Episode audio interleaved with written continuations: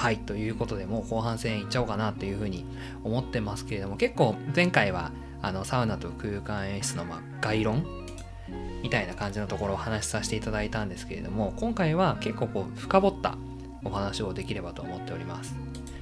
なので結構あのオタクな話をこれからどんどんしたいなと思ってるんですけれどもお二人がこうサウナイベントのこう空間演出で気をつけているところを具体的にお伺いしていきたいなっていうふうに思うんですけれどもじゃあ先に斉田さんからお伺いしてもよろしいでしょうか？はい。えー、っとまあ僕のやってるのは基本的にはアウトドアサウナであのテントサウナを利用したあのイベントっていうのをやってるんですけど最初にやったのはあの長野県の阿智村っていうあの村があるんですけど、まあ、そこがネイキッドがまあもう5年ぐらいずっとブランディングディレクターみたいなことをやってて、まあ、ちょっとご縁もあってあの、まあ、日本一の星空っていうふうにあの環境省から認定されてる村であのそこであの、まあ、星空の下でサウナやったら気持ちいいだろうなと思って、えっと、それで最初始めたんですけどあの、その時はまあもう本当にまだ、あの、一回もやったことない状態で、あの、まあ、お金も結構なかったんで、えっと、まあ、僕が自分で、あの、個人的に購入したあのモルジを使って、あのとりあえずやろうっていうので、あの始めたんですけど、それはまあ本当にあの自然の中だったんで、あの自然と、えっと、ちょっと、あのネイキッドの空間演出的なそのデジタルアートみたいなことも組み合わせてやれたらいいなと思って、えっと始めて、その後有明の都心部の中で、えっとやって、その後東京タワーの真下でやったんですけど、基本的にはそういうなんか自然の中でやるだったりとか、都会の中でもあの自然のモチーフにした演出っていうのは結構心がけてやってて、やっぱりあのサウナってすごいあの自然のものがすごくあの密接に関係してるので、あの自然の五感を体験するっていうようなあのことを一番意識してやってます。それこそあのちょっと先週もちょっと出ましたけどあの F 分の1揺らぎみたいなその自然の中にあるあの揺らぎみたいなあのものをテーマにしたりとかあとメディテーション、まあ、瞑想をテーマにしたものだったりとかそういうあの自然だったりとかあと自分の体とあの、まあ、向き合うとか、なんかそういったことを割とテーマにして演出を心がけるっていうのが、まあ、割と多い感じですね。なるほど。確かにこう、自然とね、こうテーマ、掛け算がこううまくやられてるサウナって絶対楽しいですもんね。うん。やっぱりまあサウナって本当火と水と、まあ、風だったりとかいろいろこう自然の元素みたいなものが結構あの関わってるんでなんかそのそれぞれをこうなんかブーストしてあげるみたいなことができたらいいだろうなとか、まあ、あんま本当なんかあの機械的なものだとあのなかなかこう落ち着かなかったりとかするんですけどやっぱ自然の揺らぎみたいなのを使うとずっと同じものがなかったりとかあのするんで、まあ、こうチルな状態になるというか、まあ、焚き火ずっと見てられるみたいな近いと思うんですけど、ああいうずっと動き続けてあのなんか同じ時が一回もないみたいな、なんかそういうことは割とあの意識してますね。なるほど。ありがとうございます。ちなみに UK さんはいかがでしょうか？気をつけているところは。気をつけ、まあ、気にかけていることは結構あるんですけど、まあ、ちょっとかいつまんでいくと、まあ、気になることあったらまあ話すという感じで言うと、例えばその、その空間にこうを構成しているものや無形物、有形物をユダヤの黄金比78対22で、えー、ある程度ゾーニングしていくであったりとか、先ほど平さんおっしゃったその五行、木下土金水ですかね、風水の領域、まあ、一種の統計学と言われているもの。あ一瞬。もしかしたらカチャカチャ音が入ってるかもしれないです。はい、パソコンの。あれななんだろうな。なんか何かが多分。うちのフェレットが水飲 そういうことか。そういうことか。いやいい話じゃないですか。これこのまま生かしていきますか フェレットがいたんであほんまやうわかわいい。かわいい。えー、かわいい。お前なんで喉乾くねん。あ それだったらもうそのままそのまま行きましょう。すみません。全然全然。生理現象ですかね。そうですよ。もうそれはもう自然に。はいこれはもうすいません。なんか一瞬止めた僕がバカでした。いやすいません。そのまま。じゃあじゃあじゃあじゃあ。最初からいきますか。F 分の今1揺らぎがちゃちゃ丸によって起きたというところからですねほんまにそう。でまあまあ風水のね、まあ、統計学というか、まあ、そういうところであったりとかあとあの音の周波数とかまあ気にしてましてソルフェージョ周波数っていうのがまあありましてあの要するにあのシンギングボールであったりとか言ったら人が心地よいと思う周波数の定義だったりとかあと照明に関してもねもちろんサルさんめちゃめちゃ気をつけてらっしゃると思うんですけどその照明のあり方であったりとかあとストーリー全体を構成するストーリーであったりとか、あとイベンターとして最も気にするであろう時間と天気。で、ことの掛け算であったりとか、まあそこら辺はベースにやっぱ気にはかけてますね、僕は。うん、結構その細部で気にするところもありつつその全体も見なきゃいけないみたいなところだと思うんですけどそのなんかその全体テーマからのその細部への落とし込みってなんかどういうふうにこう具体的にやってったりするものなんですか？あこれはですね、やっぱりイベント領域であったり、クリエイティブ領域のお話にもなるんですけど、そのクリエイティブ思考の生み方ですよね。例えば、僕がよく、あの、仲間とか部下とかに、はい、その、学を教えるときは、よく、僕ら学生の頃って英単語帳っていうのを使ってたじゃないですか、はい、リングがついてて短冊みたいなのがたくさんあるもの、はいはい、でそこに瞬間に思いついた固有名詞を1個ずつ書いていくんですよ、はい、例えば地球アルファルトアスファルト緑ダークマター鉄卵、えー、ゴム、えー、中国、えー、砂水、えー、リトマス試験紙等々わけのわからん単語全、はい、いろんなことを書くんですよね。でそれをなんか手を突っ込んで引くくじ引きみたいな箱の中に全部入れちゃうんですよ。はい、でそこから例えば2つないし3つ取って、でその3つを最低最低限使った上で何か面白いコンテンツまたはビジネスを作ってください1時間でみたいな遊び方、はいはい、教えてると。じゃあその最低限使えばいいから足してもちろんいいんですよ掛け算、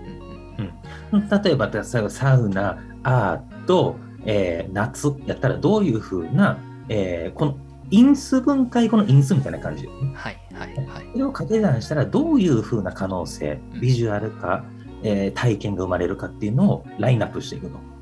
で、この思考回路があるから、瞬時に、例えばお客様からうちの商品はこれなんですよ。で、こういうこれを売りたいんです。これぐらいの時期に。っていう少ない単語であったとしても、自分で固有名詞であったり、キーワードを練り上げて、作り上げて代入して、で、こういうのどうですかっていうのを瞬時に出す。こういう思考回路から始まっているっていうのが、僕のクリエイティブ思考の手段の一つですね。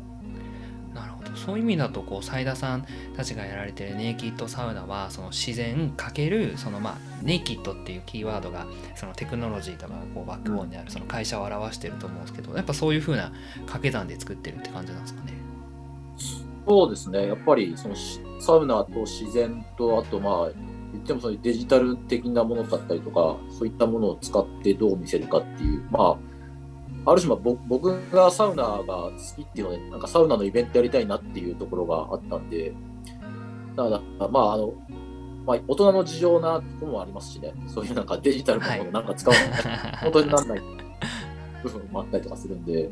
何らかこう組み合わせてやるっていうのは必須になってくるんで、うん、なんでまあそこであのどうこうそれで面白くなるかとか体験として、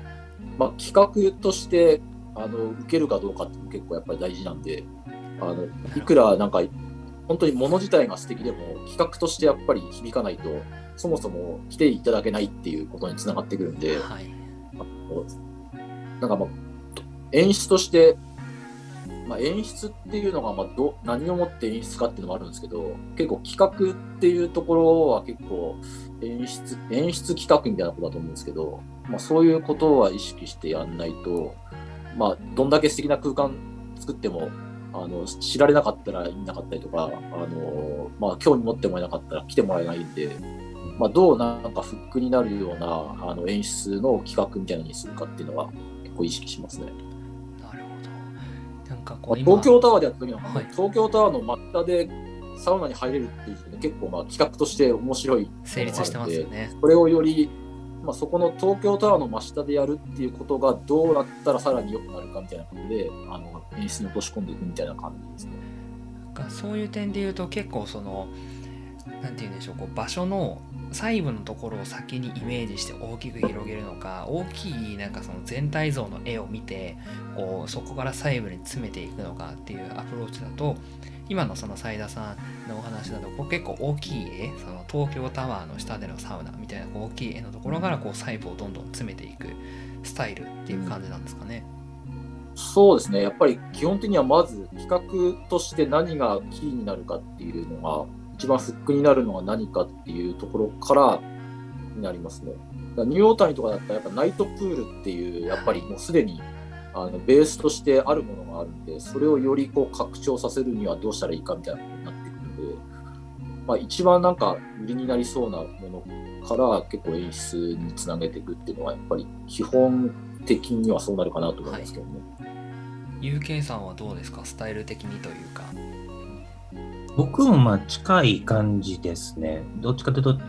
ーん、小中大と定義すると、中ぐらいぐらいの、中ぐらいの大きさの事実を見たときに、その事実を構成する小さなもの、言うたら先ほどお伝えした因数分解である。例えば自然であったら、この自然を構成しているものは何かっていう分析とか。例えば、そういう小さな分析と中くらいの概念、事実との行ったり来たりで、じゃあどこがブライトポイントなのかとか、でどこを拡張して、どこを削ったらいいのかっていう判断していきつつ、まず整理すると。で、それを再構成したときに、どういう絵になるのか。うわ、これちょっとパンチ足りないな、パンチライン的にもちょっとっていうなるんやったら、じゃあこれを追加して、こういうふうに化学反応を起こしたらこうなるよね。でもこれだけやったらこれが大きくなりすぎるから、じゃあもう少し弱めたり、小さくしたり、色を変えたりとかいう変化を人人為的にしつつ、で、全てのバランスを整えていく。だからこういう意味で言うと、サイラさんと全く一緒かもしれないですね。この作り方のフェーズというか。行ったり来たりする感じですかね。はいあ行ったり来たりは結構しますね。しますよね。うん結構、なんか、そう行ったり来たりしないとなかなかこう詰まっていかないですかね。うん。ああどっちかだけでもダメなんですねやっぱりやっぱり理想系もありつつ、あとまあ、ファクトで、まあ、実際に自分たちが持ってる武器との兼ね合いもあるんで、はいここで最大化するにはどうするかみたいなことになってくると思うんで、やっぱこれやりたいけど、まあ、場所的にこれちょっとこれだなとかっていうのだったらこうした方がいいかなとかってなってくるんで、このバランスをこう見ながら行き来していく感じになってるんですね結構あれですよね、動詞とか形容詞を、自分の中にある形容詞、動詞をもう引っ張り出して組み合わせまくったりしますよね。コンテンツを作るときって。名詞は変わらないから、あのこういう名詞というか。なんか例えばこうあれですか？それこそこうイメージするときに、まあ、リファレンス、まあ、参考になるものっていうのも多分何個か結構なんか音楽作る時とかとか、まあ、広告とかも映像作品とかもそうですけどリファレンスある程度こうあってなんかそことイメージ掛け算していくみたいなのあったりすると思うんですけどなんかその時の空間演出する時にこうリファレンスに何かするものとかってどういうものがあるんですか？今こう UK さんは結構キーワード的なお話のリファレンスだったと思うんですけどなんか他にこう映画作品みたいなところがリファレンスになり得るのかどんな感じですか全然なり得ると思いますよ。結構あのネイキッドの場合はすでにあのネイキッド内にいろいろあるもうほぼまあ基本的にはおおよそ網羅してたりするんであのお花、まあ、フラワーとかお花とか海とかあの都市だったりとかなんかいろいろもうすでに中にあるんでそれをどう組み合わせていくのかっていうのが割と多かったりしますね。あ中にあるっていうのはその事例事例がすでに中にあるからってことですか？あのサウナ以外のいろんなものがもうすでにあったりしてもともと映画作ってたのもあってああのそうなんですね。大元は映画から始まってるんですよ、ネイキッドって。あそうなんですか。あの代表がもう映画監督だったんで、えもうその映画のストーリー作りみたいなのは結構あの、まあ、脚本とかも自分たちで書いてたりもしてたのもあってやっぱストーリー作りみたいなのがあの、まあ、映画だとこうシーンを作るじゃないですか。映画の各シーンを、はい、それを空間演出になったその場所っていうシーンを作るっていう、まあ、場所と人とそこのコンテンツみたいなことを組み合わせたどういうシーンを作るかみたいなことでストーリー作るみたいななんかそういう感じなんでなんか割とそういうあの映画的ななんかアプローチっていうのは割と多いかもしれないですね。なんかそういう意味だとあれなんですか？そのジェネ空間演出者っていういわゆるこうプロフェッショナルでありながらもかなりジェネラリストでなければいけないんですかね？ああねなんか最近よりそうなってきてる気はしますけどね。なんかどこかに特化したとしてもあの、まあ、ある種本当テクノロジーの進化がすごい今もう早くなってきてるんでなんか頑張ってどこか突き詰めてなんかやっても何かのテクノロジーが生まれたら一瞬でそれ意味なくなっちゃうみたいなことが結構出てきたりするんであのなんか割と広く考えてないとなんか一瞬でゼロになっちゃう可能性があってその辺は結構やっぱりあのジェネラリストっていうのは必要かなとは思いますけどね。有形さん的にはどうですか、僕もそうですね、ジェネラリストっていう意味では、僕も知見とか経験は常に広げているタイプではあると自負はしていますよと。で、演出においての思考においても、僕は常に映像で捉えてる、まあ、映画という表現なのかもしれないし、あの最終的なイメージを映像で捉えてるよと。なぜかというと、体験している人はそれをシール、静止画では決して捉えないので、思い出とかいう記憶というのは。どういうふうな動き方になるのかっていうのを想定してで、それを細分化して、じゃあこういうふうに仕込みはしないといけないよねとか、失礼はこうだよねとかいう考え方は根本的にありますよね。で、その中で、例えば、あらゆる例えば物理的な動きであったりとか、例えば非科学的な動き現実的な動きも含めた上で最高な状態ってどういう状態？自分が思う美しい状態心地よい状態はたまた別の意味合いのテーマだったらそのテーマにあった動きってどんな状態っていう風な定義はもちろんします。例えば木がいきなり根っこを土からビャーンって出ていきなり歩き出して挨拶しに行って、セイヘロっていう謎の状態であったりとか、もうすごくカオスなんだけれども、それがどういった状態であったらファンシーに見えるのかとか、アートに見えるのか、それこそ映画という風なチャンネルとしてアウトプットできるのかとは、そういうふうにありえないこととかを具現化して、ビジュアル化して、言うたら物質的なものに変えて提供すると、それはファンシーな空間で、異空間を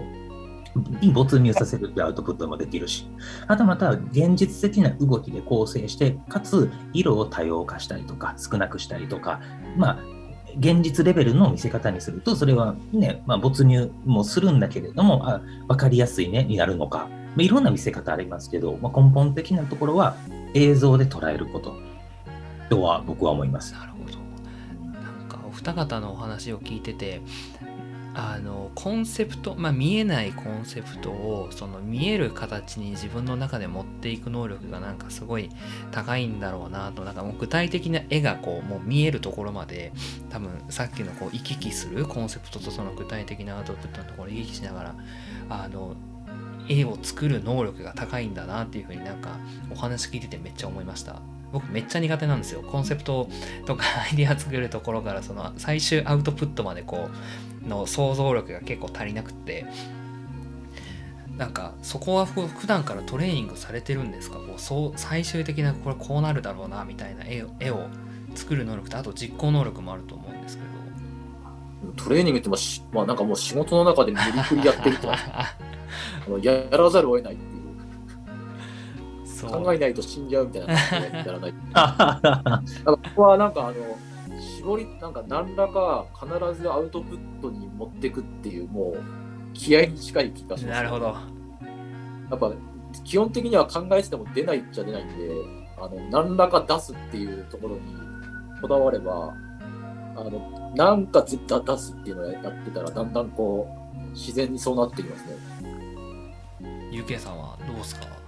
僕は常常々の思考回路で言うともしこうなったらこうだよねっていう思考回路にはなってます。それは理由としてはストックを増やしたいからアイディアだったり。っていう意味合いが多いですね。例えばこういうふうに宮本ちゃんだったりとか斉田さんと僕3人で今、ズームでね、お話しさせていただきながら収録させていただいてるんですけど、この3人やったら、この3人かけるサウナ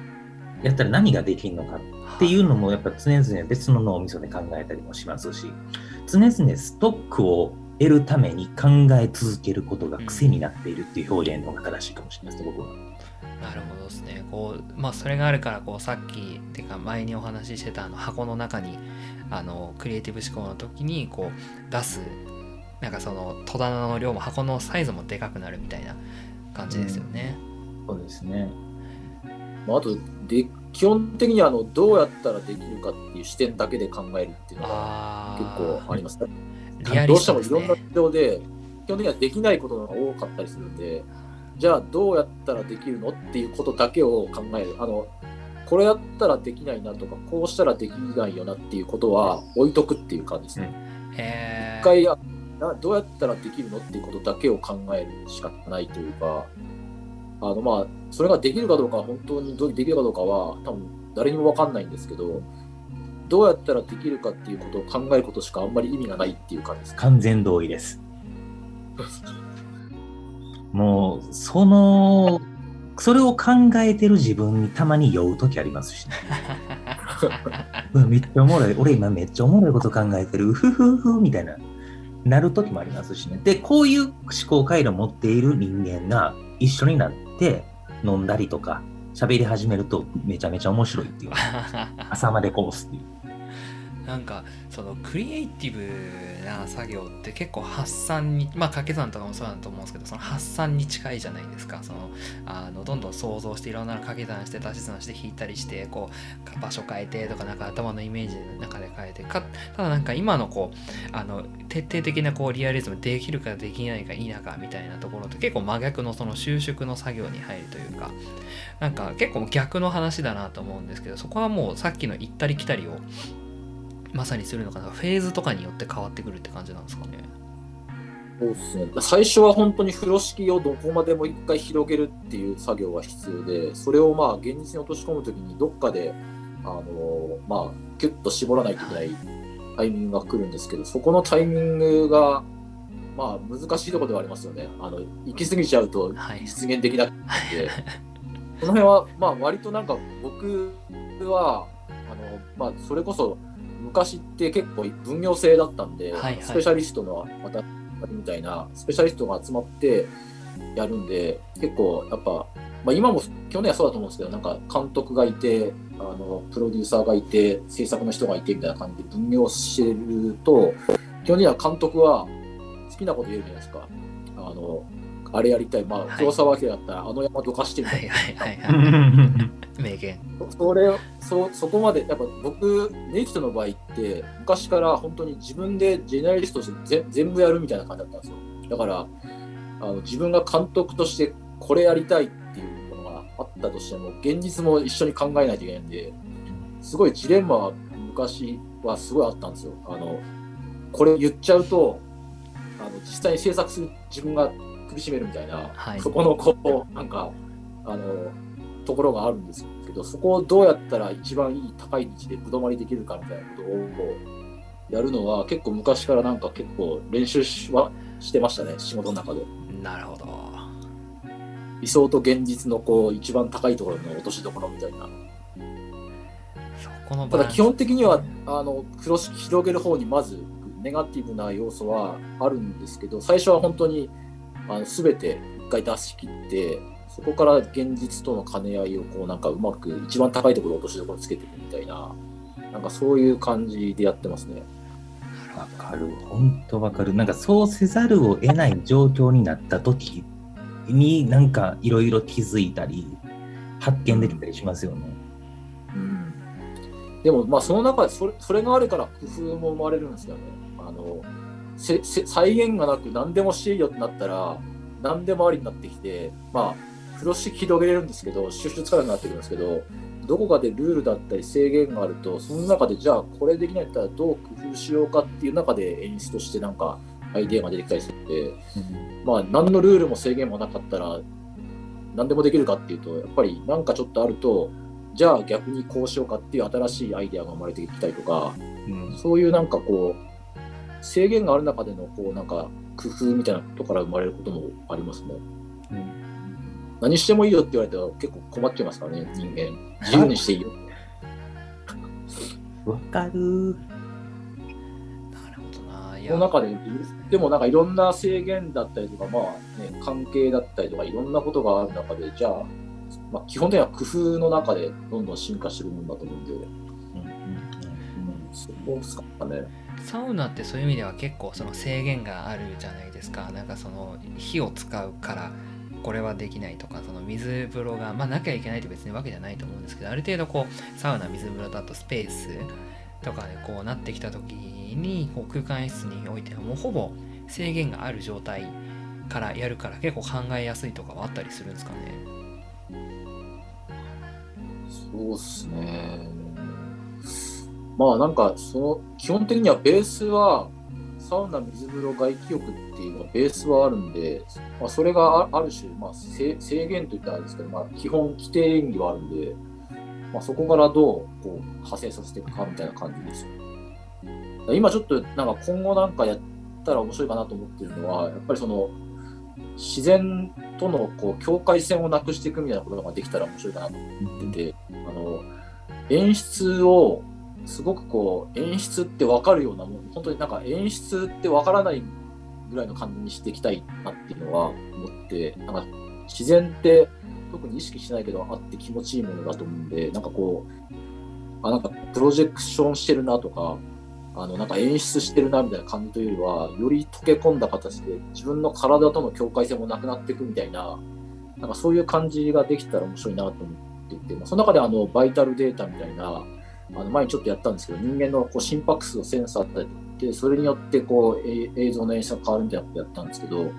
なんかそれをもっとなんかこう、自分の状態と自然がこうなんか、呼吸が合っていくみたいな感じで、なんか同化していくと、なんか自分と自然の境界がなくなっていって、混ざり合うみたいな感じとかができていったら面白いだろうなとは思ってるんです、ね。UK さんもなんか今後やりたいようなやつありますか？今後やりたいこと、うん、やりたいことといえば、まあ、今ね、今日の収録が10月15なんですけど、月末にね、スーパークローズドイベント、マッドサウニストの言うたらイベント、イベントというか、僕らは公開実験という定義でやるんですけれども、まあ、そこでもやる予定なんですけど、あの、チャイム、えっ、と、風鈴みたいなもの、はい。お。アナログで、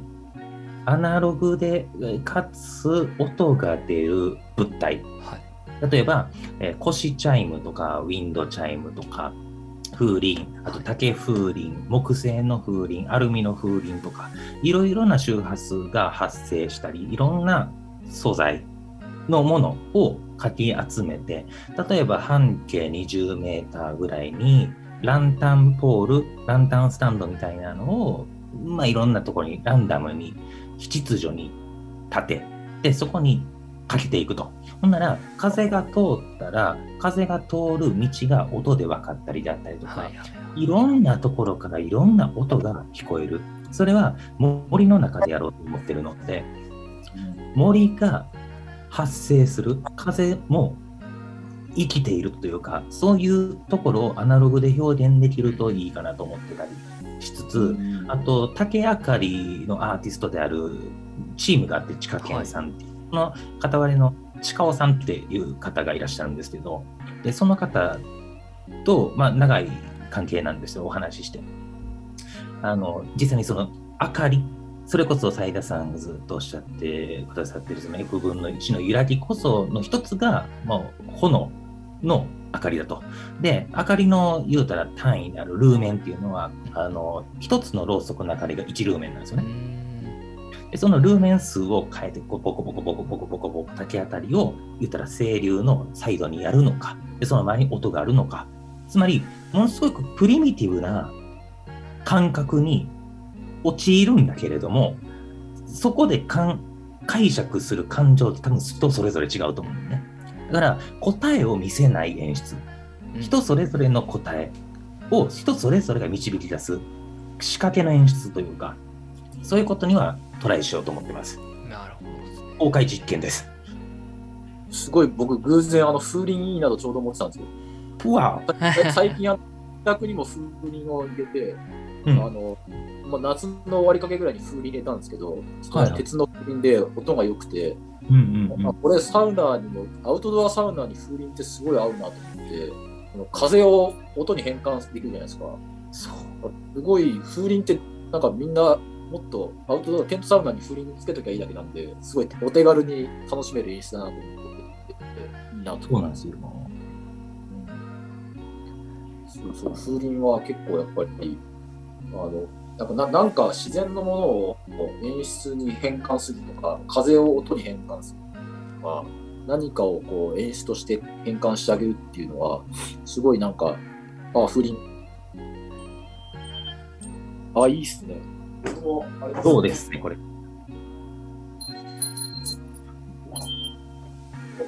斉田さんも鳴らしてみてください。ちょっと宮本ちゃん聞いといてねこんな感じ。違うんすね。やっぱ素材でその音域が。でこれがなんか今話聞いてて確かに風鈴って風の可視化可視化？か？顔？顔とかっていうんですか？何て言うんですかね。なんかその視点は確かに超面白いっすね。やべえっすね。こういう感じの思考にあるというかね。なるほどな。ちなみにですね実はもう時間もオーバーしておりまして いや全然大丈夫なんですけどちょっと。いやでも面白いですね。めちゃくちゃ面白くてなんかあとはもう多分こういう音じゃなくて実際に現地でお二人の話を聞くのがめっちゃ面白そうだなと思ったんでなんかお二人が手掛けるやつに行きたいなってなんかすごい思いましたっていう。はいシンプルな感想ですっていうか。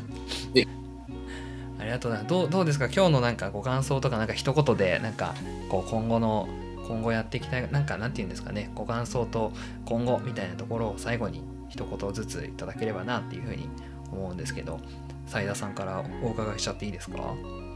はい。えー、っとまあすごいサウナはまあ単純に気持ちいいものなんでそれがこうよりなんか今のなんかこうまあコロナもあって結構なんかこう閉じこもりがちな中でこう自然だったりとかそういうものと一体になってこう、まあ、本当にあの自然と一体になるだったりとか、まあ、僕もアウトドアも結構好きで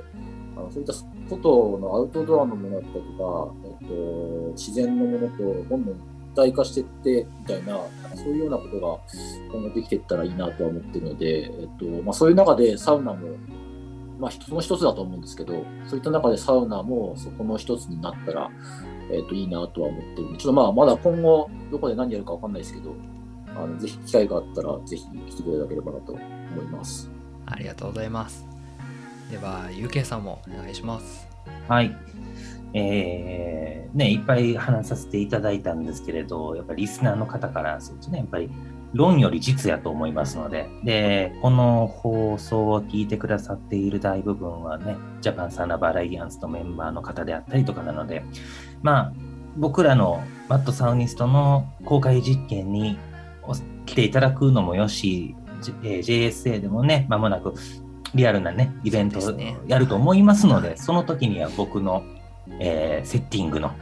ものを実際にやらさせていただいて、はい、お入りいただこうかな、体験していただこうかなと思っております。なんかお二人のこうサウナが見たいですね。その予算がすいません、ないないんで あの予算がないベースのところで作っていただくことにはなるんですけど、なんかお二人の本当に好きな